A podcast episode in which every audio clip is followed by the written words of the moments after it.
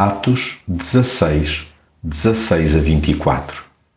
Quando íamos a caminho do lugar de oração, veio ao nosso encontro uma rapariga que tinha um espírito mau que adivinhava.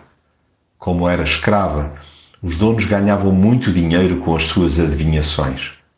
A rapariga começou a seguir atrás de Paulo e de nós, gritando: Estes homens são servos do Deus Altíssimo e vêm mostrar-vos o caminho da salvação. Fez isto durante vários dias. Então Paulo, já irritado, virou-se para ela e disse àquele espírito: Em nome de Jesus Cristo, ordeno-te que saias dela. E no mesmo instante, o espírito saiu. Quando os donos da escrava viram que já não podiam fazer mais negócio com as adivinhações, agarraram Paulo e Silas e levaram-nos à praça pública, à presença das autoridades. Quando os apresentaram aos oficiais romanos, disseram: Estes homens andam a perturbar a nossa cidade. Bateram-lhes muito e depois meteram-nos na cadeia, dando ordens ao carcereiro para os guardarem com toda a segurança. O carcereiro, quando recebeu esta ordem, levou-os para o fundo da cadeia e prendeu-lhes os pés a um cepo de madeira. Os cristãos, até a caminho de momentos de quietude, são interpelados por gente perturbada. Não se perca a noção do mundo real, inclusive quando se estuga o passo para aprofundar a intimidade com Deus.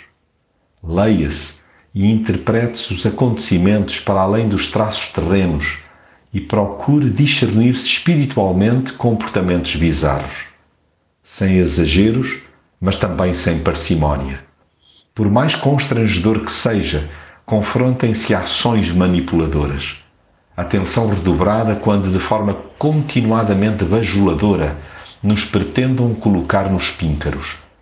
Enfrentemos no poder de Jesus tudo o que escraviza o ser humano e o explora com ou sem pudor. Não haja ilusão quanto às reações. Haverá quem se enfureça por Jesus secar a fonte da sua ganância. Na falta de argumentos válidos, semearão com astúcia ódios primários.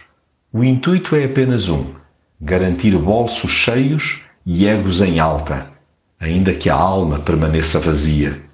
Exatamente por isto, reme-se contra a maré, interrompendo o mal e praticando o bem, mesmo que a paga sejam muitos açoites.